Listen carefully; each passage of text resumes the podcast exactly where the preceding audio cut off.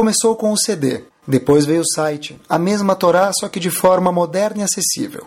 O shiur do Rabino Caraguila, shiur em português mais ouvido do mundo, está agora disponível em forma de aplicativo para os sistemas iOS, da Apple e Android. Digite Caraguila na App Store ou Android Market, baixe o aplicativo de graça, ouça e compartilhe. Boa noite, vamos lá. Sabe que eu li um Midrash, a gente tem na nossa Torá, a Torá na verdade é o que a gente vê. São as palavras que Hashem deu para a gente, mas junto com isso, Moshe Rabbeinu no Har Sinai entregou para a gente os Midrashim. Midrashim são as explicações do que acontece atrás, vamos chamar assim, dos bastidores do Sefer Torah. Eu vi um Midrash, pessoal, o Midrash foi escrito algumas centenas de anos atrás, mas o Midrash parece que foi escrito, a gente puder falar assim, hoje de manhã no jornal Estado de São Paulo. Olhem que interessante como que a ideia que o Midrash passa para a gente é algo super, ultra, hiper atual. Olhem que incrível. Tem alguns Midrashim, um dos Midrashim chama Midrash Rabbah. Se a gente procurar no fim de Parashat Pekudei, na letra Bet, vai por letras, o Midrash traz o seguinte pasuk. David Amelech fala um pasuk no Teilim e o Midrash explica isso. O pasuk diz o seguinte: Tealmena siftei sheker. O que quer dizer isso? Que silenciem aquelas pessoas que são mentirosas. Pessoas que são mentirosas, que elas fiquem quietas. Não falem mais nada. Quem está mentiroso e quem merece ficar quieto? A quem David Amelech está se referindo? Diz o pasuk, diz o Midrash o seguinte: O povo começou a trazer a trumá, trumá são aquelas presentes, os presentes que deram, para a construção do Mishkan. Então o povo começou, um deu ouro, outro deu prata, outro deu fios, e cada um foi dando para tecer, para construir, para fazer os pilares e a construção inteira do tabernáculo do Mishkan. O que as pessoas falaram? Como assim Mishkan? Diz o Midrash, Hayu letzanei efshar shorea ben é possível que Ben Amram, Moshe Rabbeinu, traga a Shekhinah, traga a divindade para o Mishkan, para o tabernáculo? É impossível isso. Por quê? Como assim? Acabou de ter o pecado do bezerro de ouro, e agora vai ter um Mishkan? O mesmo Moshe Rabbeinu que quebrou as Luchot, vai trazer um Mishkan? É impossível isso. Então os Leitzanim, aquelas pessoas que eram sarcásticas, as pessoas que zombavam de tudo, falavam, olha, não pode ser que vai existir um Mishkan. E é curioso, pessoal, entre parênteses, começar a gente ver uma observação, que a gente está falando aqui o que? Hashem deu primeiro, as primeiras Luchot, Moshe Rabbeinu quebrou, e depois veio um segundo set de Luchot, os Dez Mandamentos, e o povo recebeu. E ainda assim tinham no povo o que? Letzanim. Quer dizer que Letzanim, pessoas que zombam, que caçam de tudo, houve a e sempre existirá. Eles falaram, olha, é impossível que Moshe Rabbeinu vai construir o Mishkan, fazer ele funcionar. Agora, pessoal, por que, que eles tiveram essa dúvida? Por que eles falam, será que Moshe Rabbeinu vai conseguir edificar o Mishkan, ele vai funcionar? Que, que alimentou esse pensamento nas pessoas? Olha que curioso, pessoal. Algo incrível. Quanto tempo demorou para o Mishkan funcionar? Para o Mishkan ficar de pé, ser construído? Quem? Dou-lhe uma, dou-lhe duas, dou-lhe três. Vai, vou dar uma dica. O Mishkan, o tabernáculo, começou a ser construído no mês de Tishrei. Ajudou um pouco? Beleza, ficou pronto em Nissan. Rosh Chodesh, fantástico. Quanto tempo demorou então?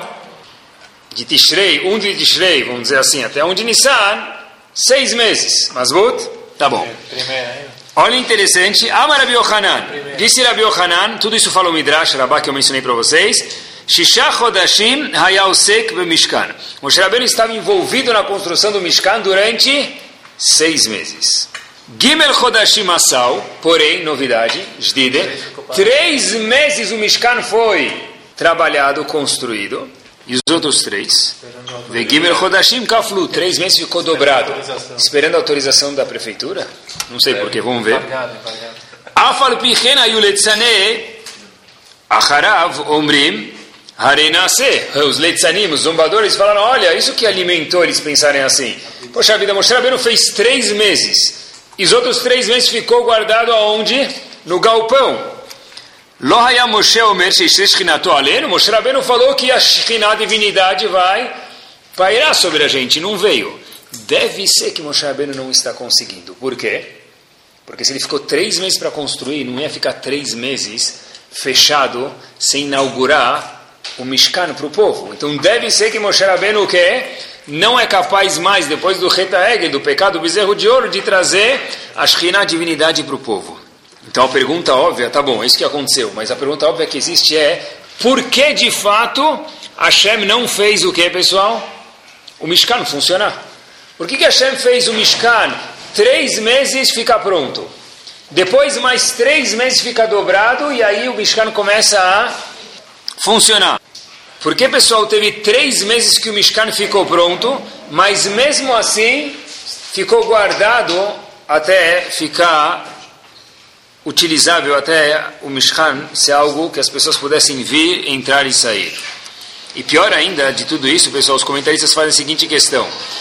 Para o Mishkan ficar pronto em três meses, o Mishkan era algo muito complicado. Tinha que ser um milagre. Então Hashem fez o milagre de construir o Mishkan rápido em três meses. Depois que o Mishkan ficou pronto, o que aconteceu? Hashem fala, fica três meses parado. Quer dizer, que, que, era? Propaganda de galpão. Hoje em dia tem gente que aluga galpão, né? Então naquela época estavam fazendo propaganda de guardar o Mishkan no galpão. Qual que é a lógica? Não, precisava, não, não tinha autorização no deserto para precisar de autorização de, da, prefeitura.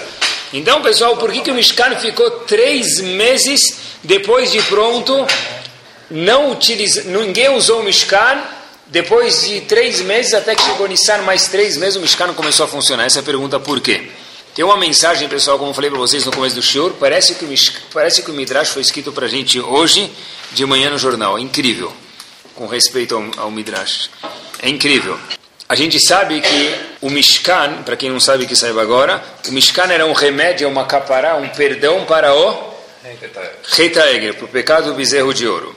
Então olha que interessante. Já que o Mishkan é um pecado, pro, é um, uma capará, um perdão para o bezerro de ouro, se a gente descobrir qual foi o erro deles, a gente vai entender qual foi a cura que o Mishkan trouxe. Antes de haver o pecado do bezerro de ouro, não havia necessidade de ter um Mishkan. Por quê? Cada pessoa era uma matriz para a divindade vir sobre ele. Não precisa ter um Mishkan. Você é um Mishkan móvel. Depois que fizeram o pecado do bezerro de ouro, não mereciam mais. Aí Hashem falou: precisa construir um Mishkan. Tá bom? Agora, o negócio é o seguinte: para o Mishkan ser um conserto, uma capará, um perdão para o pecado do bezerro de ouro, tem que ser algo que é chamado o quê? Relativo. Dentro da Torá existe um conceito chamado Midah, Keneged Midah. O que quer dizer isso? A pessoa está com febre. Fala, olha, não tem problema.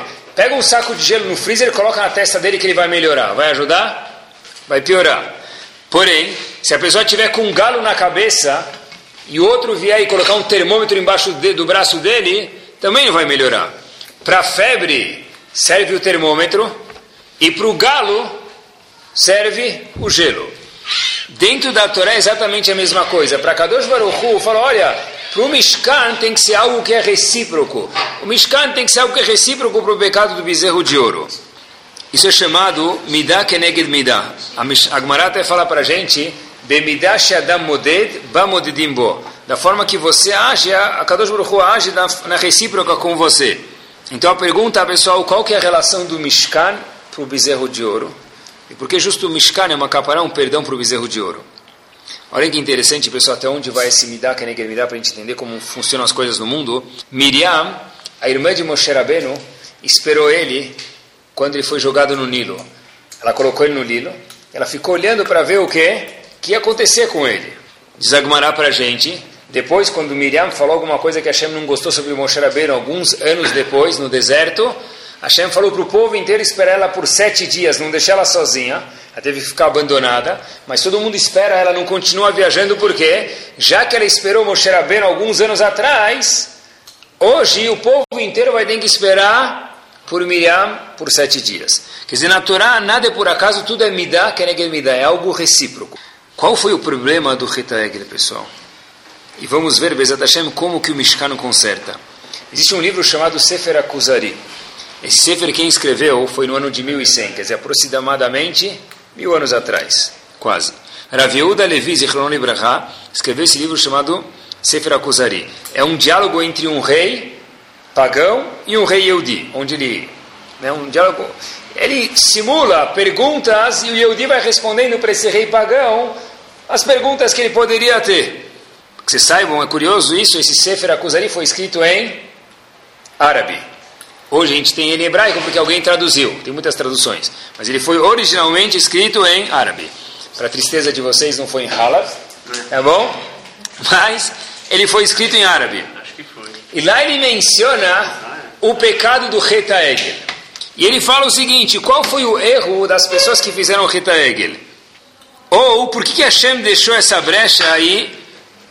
Porque Hashem eles fizeram um cálculo, falaram, olha, Hashem, Moshe Rabbeinu tem que vir daqui 40 dias. Bom, Moshe Rabbeinu demorou um pouquinho mais para chegar. E aí eles falaram, olha, a gente precisa de um substituto para o povo. Entre nós, povo e Hashem. Então eles criaram um bezerro de ouro. Mas a pergunta é, pergunta o Kuzari, poxa vida, por que Hashem não fez Moshe Rabbeinu chegar no momento que não ia ter essa dúvida? Porque ele causou o povo ficar com a dúvida, olha, Moshe Rabbeinu não chegou, a gente precisa de um substituto, que é o bezerro, e aí teve todo esse problema. Que não Hashem falasse, olha, daqui 40 dias vai chegar, que Moshe Rabbeinu chegasse 39 dias, 23 horas e 50 minutos. Chega 10 minutos mais cedo. Por que mais tarde? Para criar esse problema. Mas pode perguntar mais longe. Qual a pergunta pode perguntar? Que os caras não que esperar mais uma hora depois de tantos milagres para fazer o bezerro? Beleza. Então, mas não, por que Hashem criou essa oportunidade? Ele perguntou o seguinte: por que Hashem não deixou eles esperarem mais uma hora? A minha pergunta é o contrário. Essa uma hora causou o quê? Um problema grave, como a gente vai ver daqui a pouquinho, Bezat Hashem. Então, por que Hashem não fez de um jeito, de uma forma que Moshe Rabbeinu ia chegar antes, para que não tivesse esse problema, não chegasse nessa situação de aperto? O Sefer Akuzari disse para a gente o seguinte, foi escrito há mil anos atrás, mas parece que foi hoje de manhã. Ele fala o seguinte, é um teste. Hashem falou o seguinte, olha, eu sei que Moshe Rabbeinu falou da 40 dias, mas tem uma outra, fórmula de, outra forma de calcular esses 40 dias a partir de quando?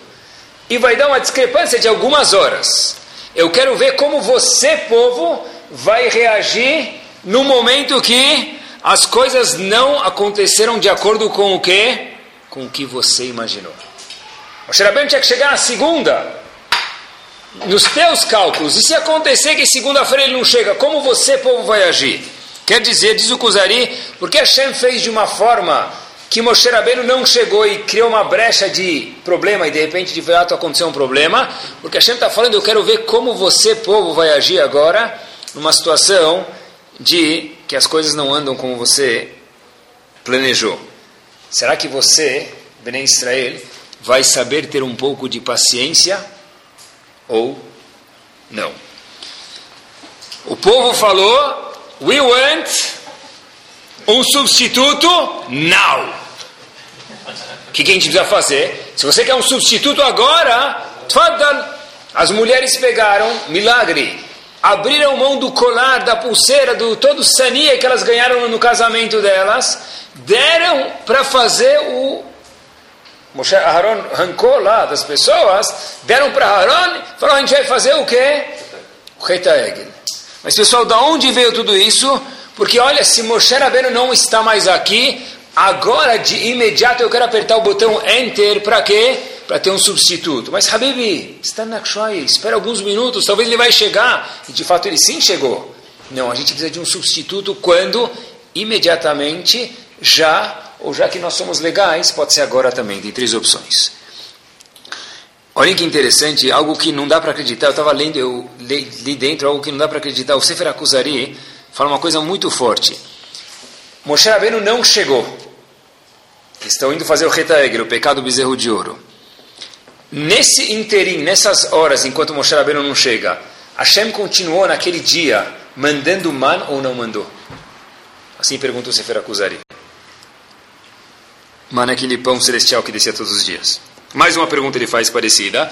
Haviam aquelas nuvens que protegiam o povo no deserto enquanto Moshe Rabbeinu não chegava ou não haviam. O povo ficou com proteção, com alimento ou sem. Havia água ou não havia? Diz o Sefer Akuzari que estava tudo 100% nos padrões.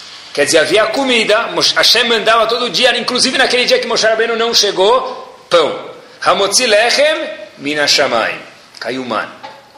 Dois, água. Havia um poço milagroso que caía. Poço de Miriam. que mais tinha, pessoal? Tinha também o que? Aquelas nuvens que protegiam o povo. Tudo 100% nos padrões. Só que Hashem falou, vou dar um teste.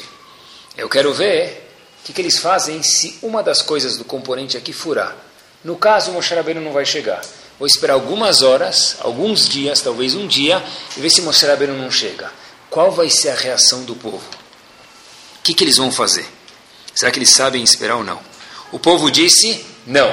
Nós não sabemos esperar. Se Moshe Rabbeinu não chegou agora, de imediato a gente precisa de um substituto. Talvez jogo de futebol.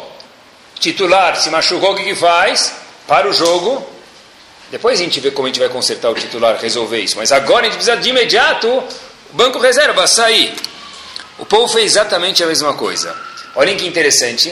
Aharon estava olhando os versos, os psukim da Torá, nessa mesma linha de pensamento, vê como que a gente pode ler com o enfoque do Kuzari, quando Aharon foi falar para o povo, vamos fazer o bezerro de ouro, quer dizer, ele queria que o povo não fizesse, queria enrolar o povo. O que, que ele falou para o povo? Hag Lashem Mahar. Amanhã, de manhã, a gente vai fazer o, o, o bezerro de ouro. Por quê? Porque Aharon entendeu que eles estavam muito afoitos, com pressa.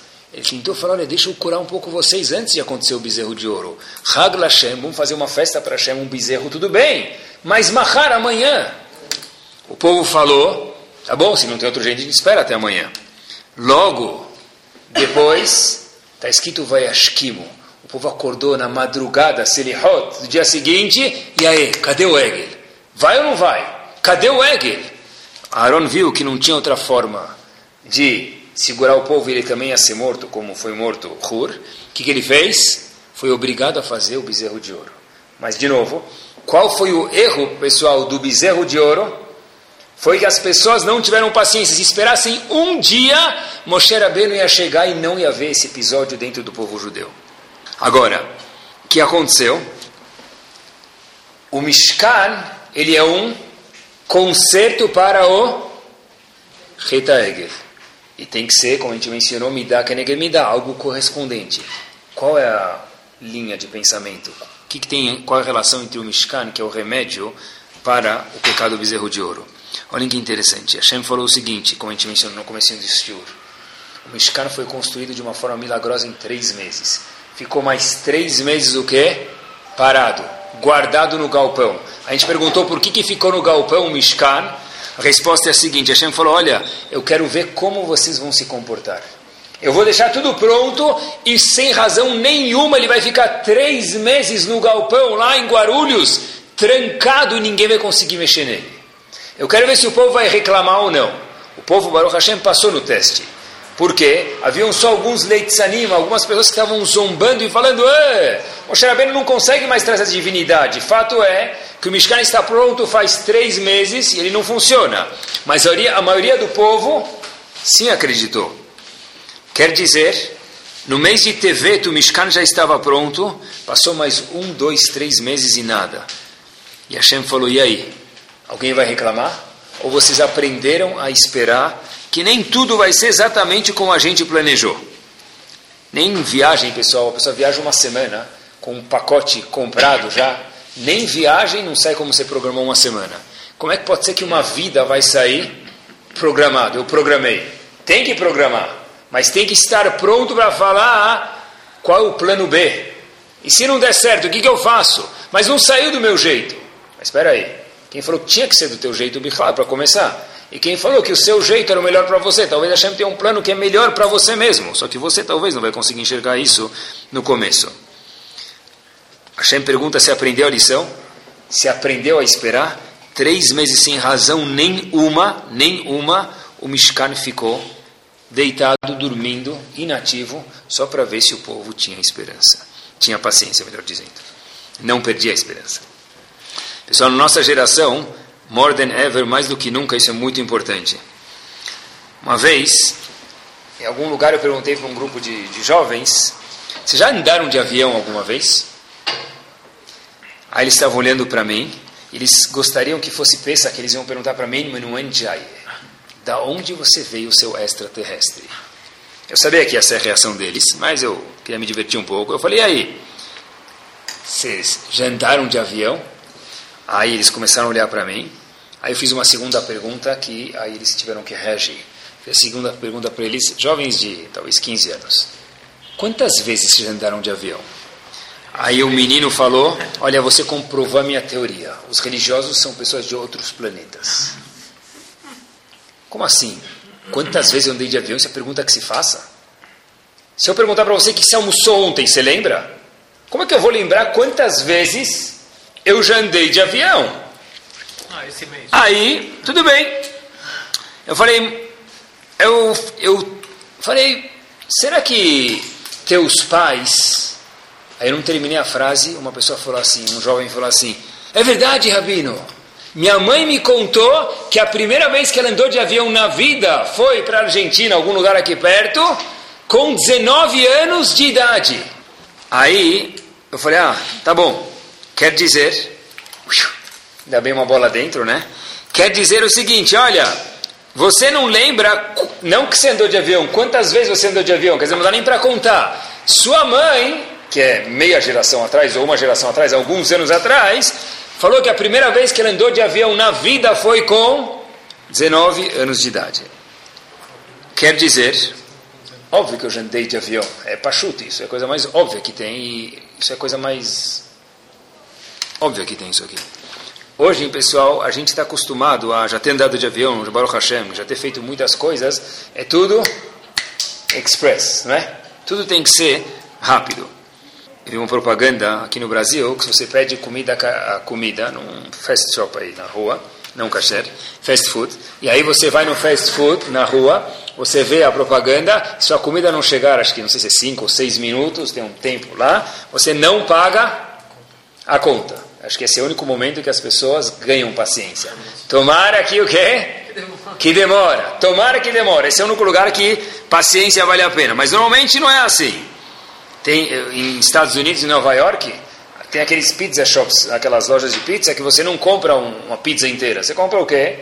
As pessoas compram slices, pedaços. Então até você terminar de pagar, você pega o troco, a sua pizza já está naquela bandeja de plástico com aquele papelzinho lá e você vê o queijo derretendo em cima do papel, pingando óleo, mas aonde? Pronta para você. Quer dizer, você pegou o troco lá, 25 cents, do lado já toda a pizza, next, sai da frente, próximo. Obviamente que isso tudo vem com aquele Diet Coke de um litro e meio, com seis dedos de gelo, né? Tá bom? Mas, mas, a ideia que tem aqui, olha, eu nem termino de pagar, minha pizza já está na mesa. Eu nem, eu pedi, eu tenho seis minutos para encomenda estar na minha casa, no meu prédio, qual regra que for, por quê? Porque senão, eu estou acostumado. Viajar de avião, quantas vezes eu viajei? Que pergunta mais tola é essa? Essa tipo pergunta que faça. A Shem falou, olha, eu quero que você entenda quanto é grave não saber esperar. Fato é que todo o Reta Egel foi uma oportunidade de crescimento, de quê? das pessoas verem, será que eu consigo esperar mais um pouco, ver se Moshe Rabbeinu chega ou não? E o erro foi que as pessoas fizeram o bezerro de ouro. Olha quanto é grave não saber esperar. Qual foi a consequência do bezerro de ouro, pessoal? Eu acho que daí que veio o conceito de cartão de crédito. Está escrito que não tem nenhum castigo loaleno que vem para o povo judeu que não tem uma parcela do bezerro de ouro inclusa. O que quer dizer? Hashem falou, o, o custo do, desse pecado, das pessoas não têm sabido esperar, ele é tão alto que eu não posso cobrar à vista, porque senão vou destruir o povo. Então vou dividir isso em N parcelas, onde está escrito, Rashi traz isso no Humash, não tem lo aleno um castigo que cai no povo judeu, aonde for, para quem for, que não tem um pedaço descontado, uma parcela do bezerro de ouro. E tudo isso veio por quê? Porque Hashem quis dar uma oportunidade para ver se o povo tinha paciência. Esse é o Reta Egel. Na recíproca, o Mishkan era um momento de paciência onde o povo Baruch Hashem passou o teste. Ficaram três meses sabendo que o Mishkan estava pronto, apesar de não ter sido inaugurado por mais três meses, onde Hashem de fato falou: Eu quero que o mês de Nissan o Mishkan comece a funcionar. Por quê? Para ver se vocês sabem, povo judeu, aprender a esperar. Qual é a coisa que todo casal mais espera? Não sei se vão adivinhar, mas eu pensei. Filhos. Quanto tempo demora? Nove meses. E ainda o último mês é o mês que passa mais devagar. E a última semana é a semana que não passa. E o último dia é o dia que parece que vai demorar anos. Por quê? Nasceu de três meses? Não, nasci de nove meses. Pergunta para minha mãe, ele vai falar, não é? É isso. Por quê? Hashem falou, aprende a esperar. Você quer muito? Quer? Od. Senta aí e espera. Nove meses. Nove meses. Tem que saber esperar. Às vezes, um ato de paciência é capaz de mudar toda uma perspectiva de vida de pessoas. Olha que curioso. Essa história aconteceu num voo daquela Delta Airlines, podia ser qualquer companhia, mas a história é assim que aconteceu. A pessoa estava indo de Nova York para Israel. O voo de Nova York para Israel é direto, mas ele é muito longo 14 horas. E sabe que até falando em avião, lembrei, outro dia, outro dia, outro dia alguém me contou que ele estava indo de, de avião, sentou do lado de uma pessoa, essa pessoa estava com três colares, camisa aberta, fala assim, bem exótica, muito estranha. Ele sentou uma cadeira mais longe, assim, tinha uma cadeira vazia, sentou do lado dessa pessoa, colhendo. De repente o avião levanta voo, voa meia hora, todo mundo está sentado. O cara fecha a camisa, tira os colares, se arruma, pente o cabelo, senta, começa a ler o jornal dele. Aí o indivíduo que estava do lado começou a olhar para ele, falou, falou, você deve estar se perguntando por que, que eu mudei meu... Atirei aqui? Ele falou, eu sempre que viajo faço isso. Ele falou, o quê? Eu sinto de um jeito bem estranho. Desse jeito eu sempre garanto que ninguém senta do meu lado. Você vê que funciona. Olha que interessante. Boa ideia para fazer, hein, pessoal. Voltamos à história. Esse senhor estava indo de Nova York para Israel, sentou na cadeira e duas senhoras sentaram. Ops, duas senhoras. Vazia, desculpa. Duas senhoras sentaram do lado dele. Ele sentou na cadeira que dá perto do corredor. As mulheres falaram o quê? Com licença para entrar, com licença para sair. Com licença para entrar, com licença para sair. Ele começou a se questionar, falou, deve ser que elas acham que para o quê? Ganha milhagem andando no corredor também. As mulheres entraram e saíram, andaram inúmeras vezes nesse voo. Entrou, saiu, entrou, saiu. Ele falou, tá bom.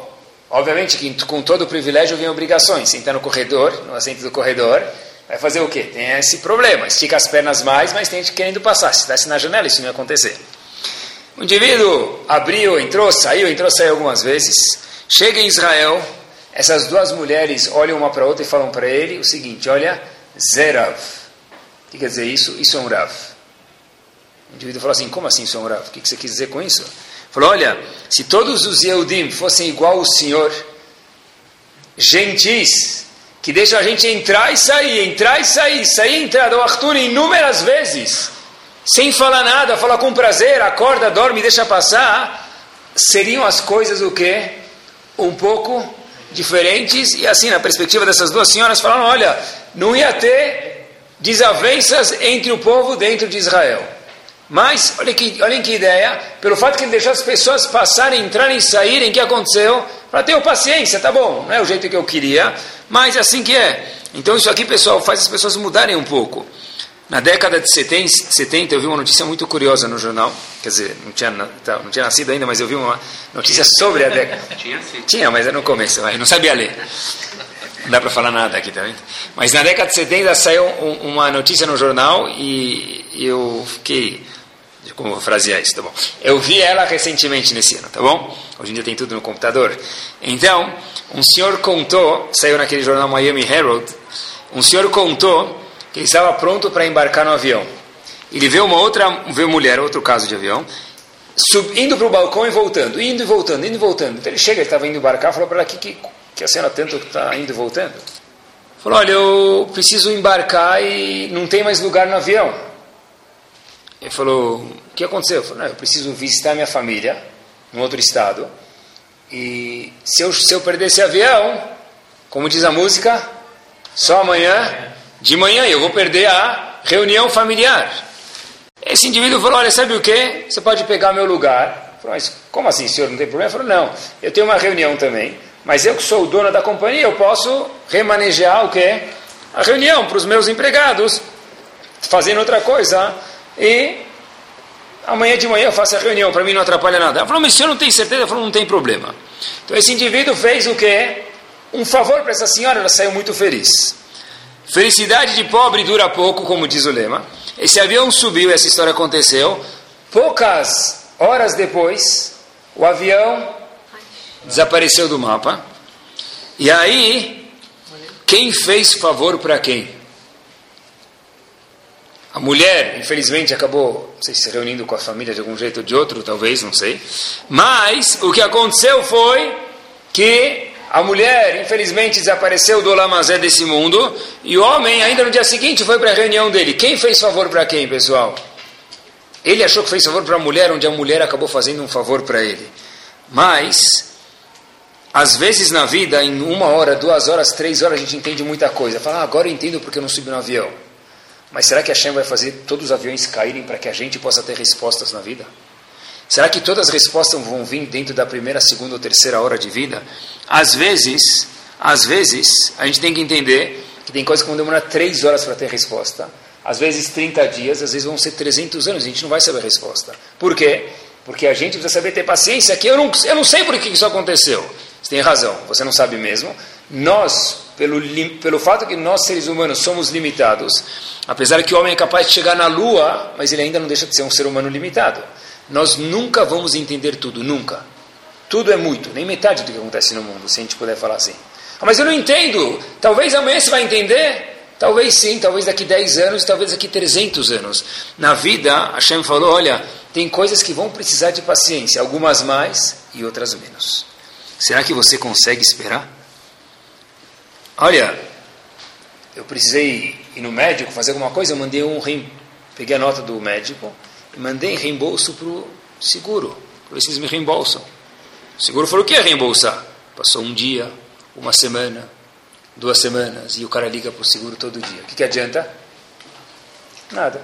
Aprenda a sentar e esperar. Vão pagar? Apesar da vão. Mas tem que saber esperar. Às vezes tem que ligar, às vezes tem que ligar, mas é um teste de paciência. Passa a Coca-Cola. Você não sabe esperar? Quanta gente escuta na mesa, né? Pode ser mesa de Shabbat. Passa o Guaraná. Já pediu uma vez. Você não escutou? Passa de novo. Tá bom. Saiba esperar. Qual que é o problema? Sinal vermelho é a coisa mais divertida que tem é isso, pessoal. Escutem agora, já que estão escutando o tio, prestem atenção. Próxima oportunidade que vocês tiverem. Tem 25 motoqueiros lá na frente. O sinal está fechado. O sinal vai abrir. Ele ficou um minuto esperando o sinal abrir. Faltou quanto tempo para o sinal abrir? 10 segundos, os 10, 20 motoqueiros passam no sinal vermelho. Habibi, já esperou um minuto para o sinal abrir, faltam mais 10 segundos. O que acontece? Acelera. Isso é também um exercício mais prático para a gente que não tem mexicano, infelizmente, Baruch Hashem não tem uma escrita Hegel, de saber esperar um pouquinho. Como, como se ensina a ter paciência na família? Como se ensina a ter paciência na família? Eu vi um artigo muito legal saiu na Folha de São Paulo isso não é da década de 70, tá? isso é bem atual. Saiu na Folha de São Paulo, no jornal, o seguinte. Eu resumi, tem um parágrafo, eu peguei uma linha. É normal, num mercado tão competitivo, ter pais ansiosos. Para que os filhos tenham rendimento alto. Já que o mercado é tão competitivo, eu quero que meus filhos estejam muito bem preparados para a vida. O que pode levar o filho o pai, a mãe, a família toda ao estresse. Assim disse uma das frases daquele artigo do Jornal do Estado de São Paulo. Folha de São Paulo. O que ajuda a ensinar, o que ajuda a ensinar a paciência? Boa pergunta. Mas o que certeza estraga a ensinar a nossa família a ter paciência é a palavra que foi mencionada nesse artigo: ansiedade. Quanto mais ansioso eu sou, mais. Sim? Parece o cachorro que correu a São Silvestre e está esperando um copo d'água. Menos paciência, mais estresse, menos gostoso vai ser o clima da minha casa. Olhem que incrível. Tudo tem que ter paciência. Até para digerir mesmo uma matéria às 10 da manhã, 11 da manhã nas escolas, bate um sinal. É o sinal mais divertido que tem, é a maior felicidade das crianças. O que acontece nesse sinal? Recreio. Pena que o recreio é só 20 minutos, mas passou tão rápido. Não podia ser uma hora de recreio e 10 minutos de aula, ia ser bem mais legal. Tudo aparece na Torá Kedoshá. Onde aparece o sinal do recreio na Torá Kedoshá, pessoal?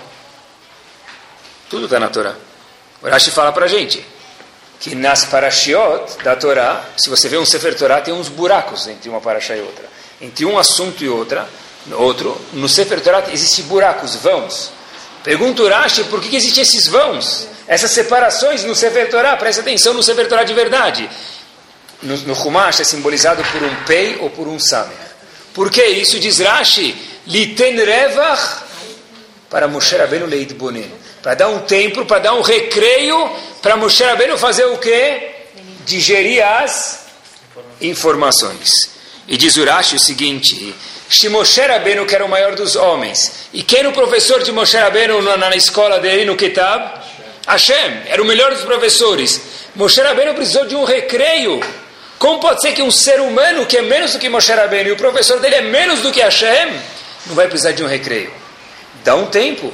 Ensinei uma coisa, deixa a pessoa digerir, dá um dia, dá meia hora para ele digerir o assunto. Ansiedade é exatamente o que não ajuda para que haja paciência, harmonia e um clima gostoso dentro da casa. Contam que tinha um homem que estava muito preocupado que a mulher dele estava sofrendo. Falou, mas sofrendo do quê? Ele foi no psicólogo e falou: Olha, doutor, minha esposa está sofrendo de um transtorno obsessivo compulsivo. Uma palavra linda, né? Transtorno obsessivo compulsivo. Foi no médico. Chega no médico e fala: Doutor, como é que faz? O que, que eu faço? O médico falou: Olha, para mim poder te ajudar, eu preciso saber o que é, o que, que ela tem. Qual que é o problema? O paciente, o marido, fala para o médico: Olha, faz 10 anos, faz 10 anos ela fala sempre do mesmo assunto no mesmo dia. Ela tem algum problema. Eu não sei como resolver, que pílula que a gente resolve isso aqui.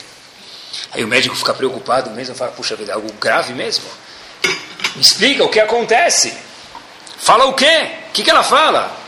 Fala, olha, toda vez, no mesmo dia, uma vez por ano, ela fica pedindo presente de aniversário.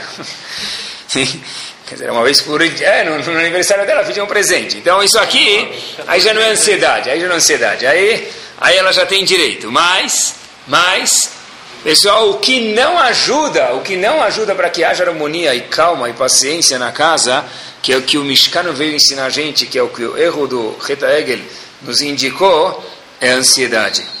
Como hoje em dia os pais são ansiosos, é incrível. Shlomo Melech falou, mesma ideia, Leavdil, que apareceu nesse artigo da Folha de São Paulo. Shlomo Melech falou, Lechol zman vaet Para tudo, nessa vida tem um tempo. Mas tem que ser o tempo certo, conforme a Kadosh Baruch quer aquilo.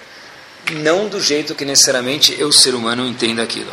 Quer dizer, se eu tenho emuná, se eu tenho fé em Hashem, eu confio em Hashem, que Hashem coordena o mundo nos mínimos detalhes. Sim?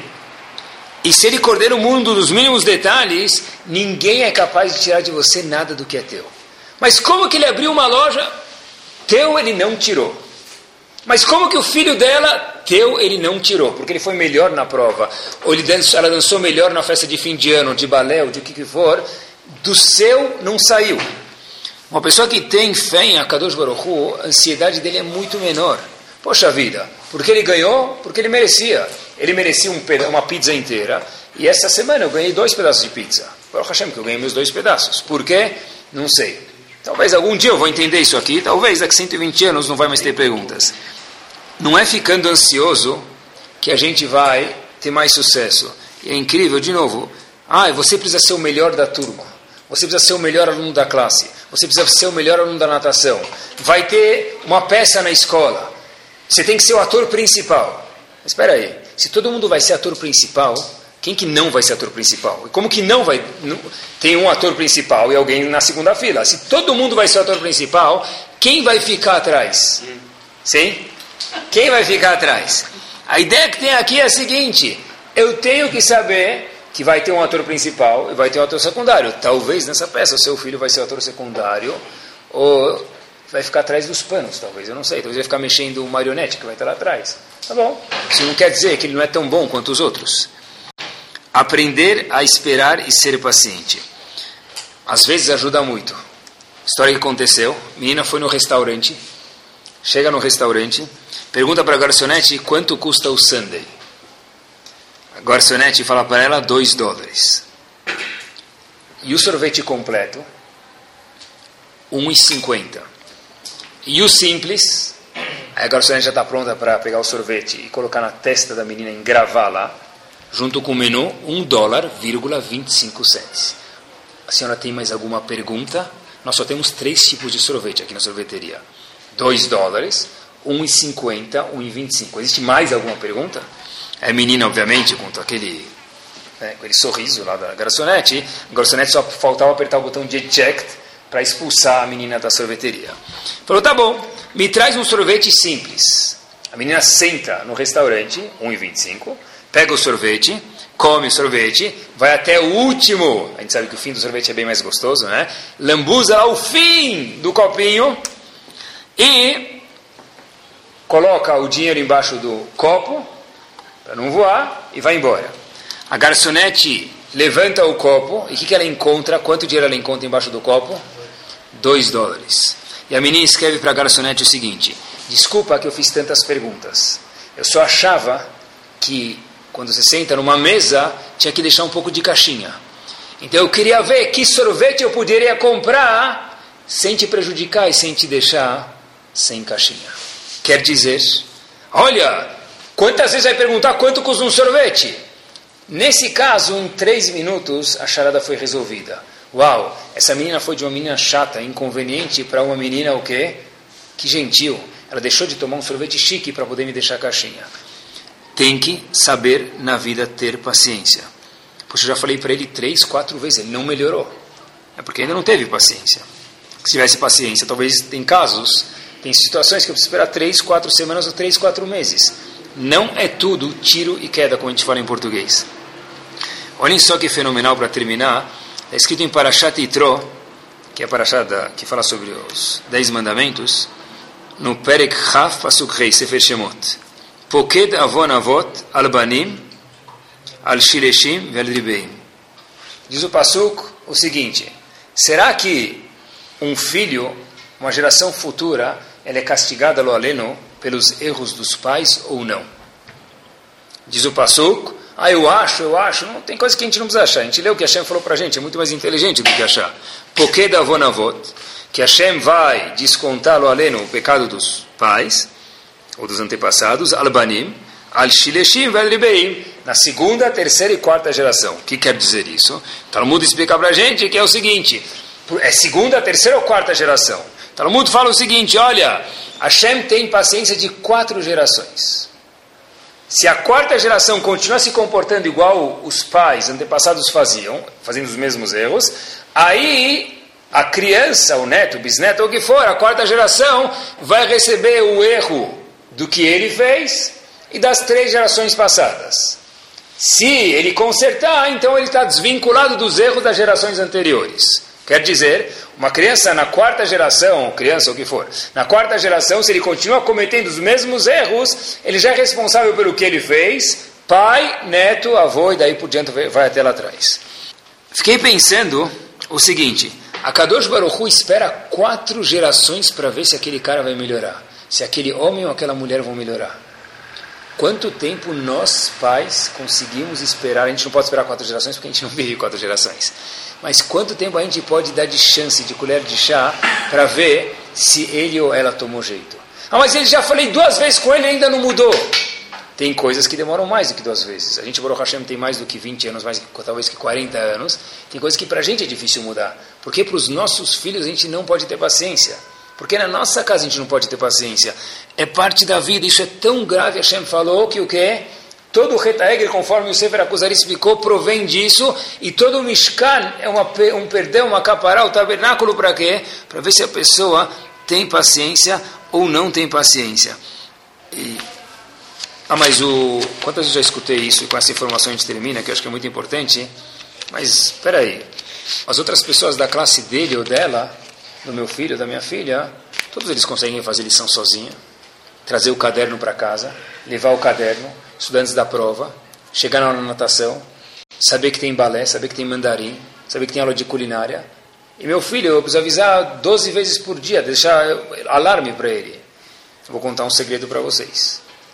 A maturidade de todas as crianças numa classe, eu vejo isso muito claro, não é igual. Não vem nos genes conforme a idade. Alguns têm a capacidade com 12 anos de perceber alguma coisa que outros têm com 10 e outros terão com 14. não é igual. Então eu não posso me comparar e falar porque meu filho faz isso e a minha filha faz isso, e a filha do outro faz isso e a segunda filha não fez ou outra pessoa da classe não fez. Porque eu preciso ter paciência e saber que meu filho, minha filha ou quem for é o que? Diferente. Mas eu não sou que nem minhas amigas, eu tenho que ter paciência também comigo mesmo. Exatamente, pessoal, que a gente saiba. Dê uma pausa. Ter paciência e esperar. Hashem fala: olha, vai ter algum momento que as pessoas vão ter todas as respostas na mão, não vai nem ter mais questões. Não é tudo que a gente vai perceber na hora, mas a gente tem que saber uma coisa, que no fundo, se a gente sabe esperar, tem alguém que gosta tanto da gente, gosta mais da gente do que a gente gosta, cada um de si mesmo, que é Kadosh Baruch Hu, ele está preocupado com você mais do que você gosta de si próprio. Se você souber esperar, você olhando para trás vai rir, porque você vai falar, puxa, agora eu entendo como isso era bom para mim. Que a gente possa saber olhar para frente também, não só olhar para trás, olhar para frente, ter paciência e olhar para frente, rir das situações de alegria, de conforto que a gente tem, Bezat Hashem. Oração, desde 2001, aproximando a Torá dos Yehudim e de você.